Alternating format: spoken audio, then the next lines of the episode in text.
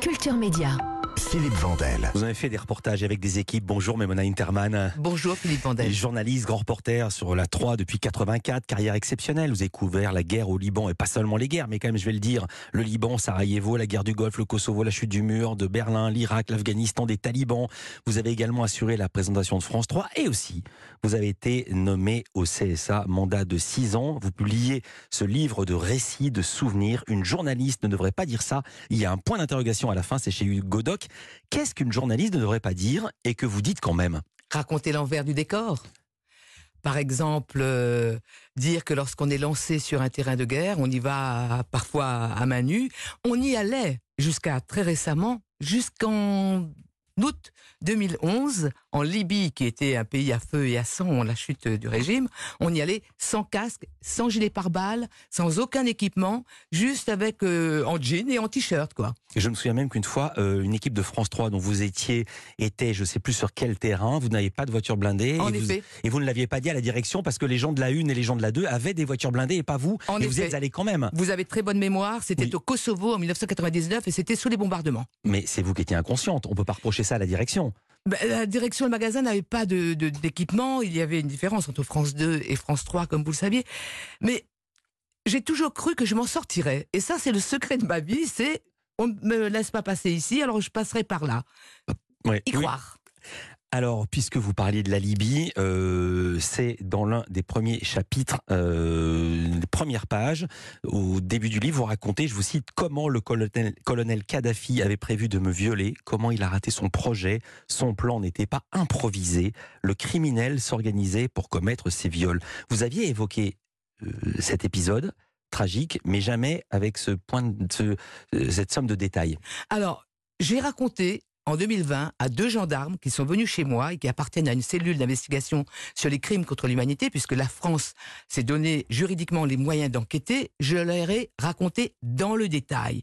Ce détail, qui est dans ce livre, n'était pas dans un livre précédent parce que l'éditeur a eu très peur, avait eu très peur en 2009 des représailles de Kadhafi juridiquement, mais aussi des représailles physiques. Parce que ce qu'il m'a dit, ce dictateur, les derniers mots, c'était, puisque j'avais dit si je raconte à mes collègues ce qui s'est passé, qu'est-ce que vous faites? Il m'avait dit, en regardant deux fois, c'est très cinématographique, mais c'est tout à fait réel, I kill you. Et il m'a regardé, avec le doigt pointé vers moi, l'index, I send somebody to kill you. J'envoie quelqu'un vous tuer. Et on savait que Kadhafi avait des commandos qui venaient tuer les gens. Il l'avait fait en Grande-Bretagne, des opposants surtout en Grande-Bretagne, ailleurs en Afrique, en Allemagne. Est-ce que vous croyez qu'il aurait hésité? Et quand je suis retournée en Libye en 2011, au moment de la chute du régime, d'ailleurs, on avait travaillé juste derrière le mur de la caserne Azizia, où euh, cette rencontre incroyable avait eu lieu avec lui. J'étais toute jeune. Hein. Je n'y ai plus pensé. J'étais en train de monter mon reportage avec euh, Pierre Guigny de France 3 et avec Salah Agrabi. Et c'est le soir seulement que je me suis rendu compte que j'étais à cet endroit-là. Et Salah Agrabi, le caméraman, avait demandé au rebelle, mais alors, euh, vous saviez cette histoire? Et le rebelle avait expliqué, oui, si elle était revenue là avant, elle ne serait pas rentrée vivante. Et quand vous êtes là, Kadhafi est encore vivant ou c'est fini pour lui? Là, il était en, en chute libre. Il était en train de se faufiler quelque part pour se, pour se sauver. Voilà. Mais il avait encore des réseaux. Il avait encore Donc, tous ses il réseaux. aurait- il vous savez qu'il a encore des réseaux maintenant. hein Il aurait pu atteindre à votre intégrité s'il l'avait souhaité. Mais c'était clair que s'il l'avait voulu, il m'aurait envoyé, j'aurais eu un petit accident quelque part. Vous n'avez rien oublié, vous n'avez rien pardonné. Vous écrivez page 43. Mon regret, ne pas avoir été présente à la, morgue, à la morgue de Misrata le 21 octobre 2011, quand la dépouille du dictateur avait été exposée dans une chambre froide du marché. J'aurais voulu le revoir là, Kadhafi, bien regardé en face, la cicatrice sur sa poitrine qui m'avais tant glacé. Tout à fait. Normalement, on dit, normalement, on dit pas ces choses-là. Normalement, dans les livres, On ne dit Euh, pas. c'est une qualité, une qualité de ce livre. On dit maintenant tout est oublié, maintenant il faut pardonner, maintenant il faut tourner la page. Vous Non. ne tournez pas la Non, page. j'aurais voulu. Et ma fille Elodie, le jour où Kadhafi a été euh, tué, euh, le 20 octobre 2011, elle est arrivée derrière la porte. Elle avait il restait une bouteille de champagne. C'était son anniversaire la veille. Elodie s'en souvient. Maman, champagne. Parce que Elodie avait trois ans quand ça s'est passé. Julien avait 4 ans et demi. Mes enfants n'ont jamais oublié. Si je n'ai pas parlé, c'était aussi pour protéger mes enfants. Il y a des récits absolument incroyables dans ce livre, une histoire rocambolesque qui a fait ma joie parce que j'ai l'impression qu'on est dans le film La vie des autres et pourtant tout est vrai. Ça se passe à Budapest, on est dans les Ah. années 80, c'est avant la chute du mur, c'est encore euh, l'URSS qui est de l'autre côté. Euh, vous vous retrouvez avec votre équipe de tournage dans un appartement privé, donc à Budapest, dans le salon d'un type qui Alors- est assis en slip et en chaussettes, qui fume, qui boit un verre et qui vous dit pas un mot. Comment en est-on arrivé là? Alors, on était allé à Budapest en 1986, puisque c'était l'anniversaire des- de l'insurrection de Budapest. On avait rencontré un opposant, en tout cas euh, quelqu'un qui euh, se battait contre ce- cette chape de, de- de plomb. Et il nous avait donné un contact pour le soir. Donc on est allé vérifier, on a pris quelques repérages. Et le soir, on arrive devant une porte. Je me suis dit, est-ce que c'est bien la porte indiquée ou pas? Parce que toutes les portes se ressemblaient. J'ouvre la porte, elle était déverrouillée. Je me suis dit, bingo, elle est là. Et je dis à l'équipe, c'était les équipements lourds encore, hein, Ouais. on n'est pas avec un téléphone. C'était euh, Dominique Boucher, c'était euh, Henri Arsens. Je leur ai dit, vous tournez, j'avance. On entre, on voit un type avec un verre, gros verre à- épais à whisky derrière sa table basse. Il nous regarde arriver, il était en slip et en chaussettes. Et il ne dit rien. Moi, je ne parle pas un mot de hongrois, évidemment. La personne qui avait donné le contact n'était pas là. Je regarde, l'œil découvre tout. Je vois une femme arriver en nuisette. Euh, vous voyez presque le slip. C'était une séquence chez les gens et ils ne disent rien. Ils ne disent rien, ça dure vraiment deux, trois minutes. Et on pouffe de rire, c'est un rire nerveux.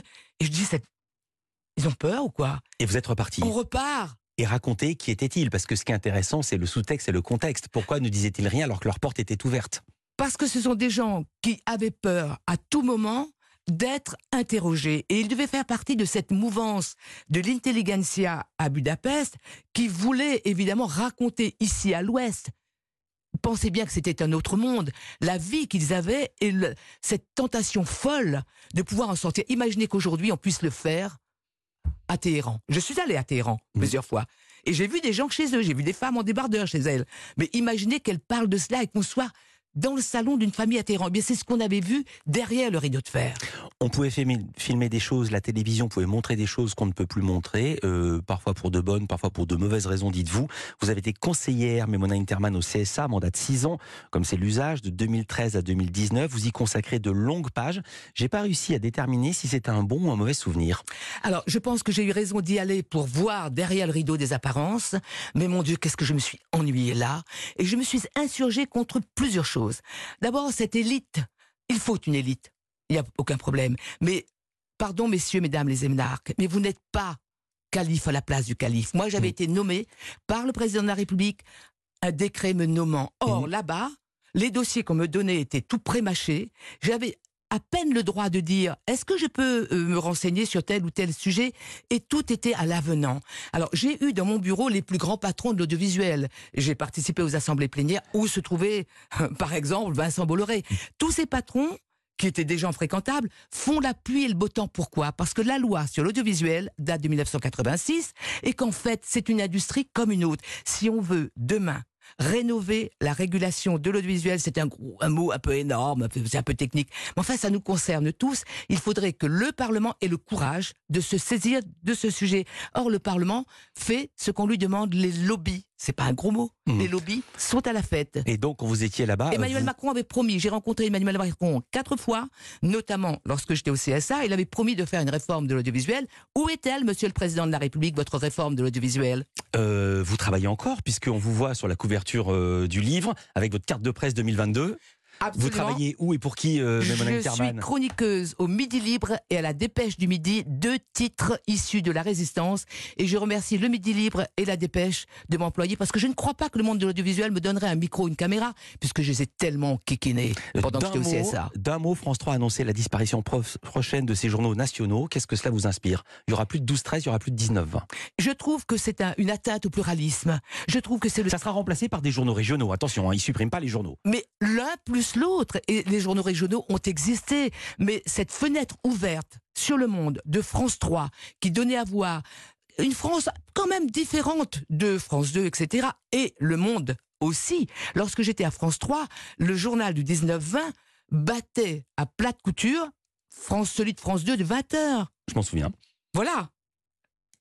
Non, c'est une, une atteinte au pluralisme. C'est très Mm. dommage. Merci beaucoup, Memona Interman. Je rappelle ce livre de récits et de souvenirs qu'on a fait que survoler. Il y a des histoires absolument édifiantes. Une journaliste ne devrait pas dire ça. C'est publié par Hugo Doc. Merci d'avoir été avec nous en direct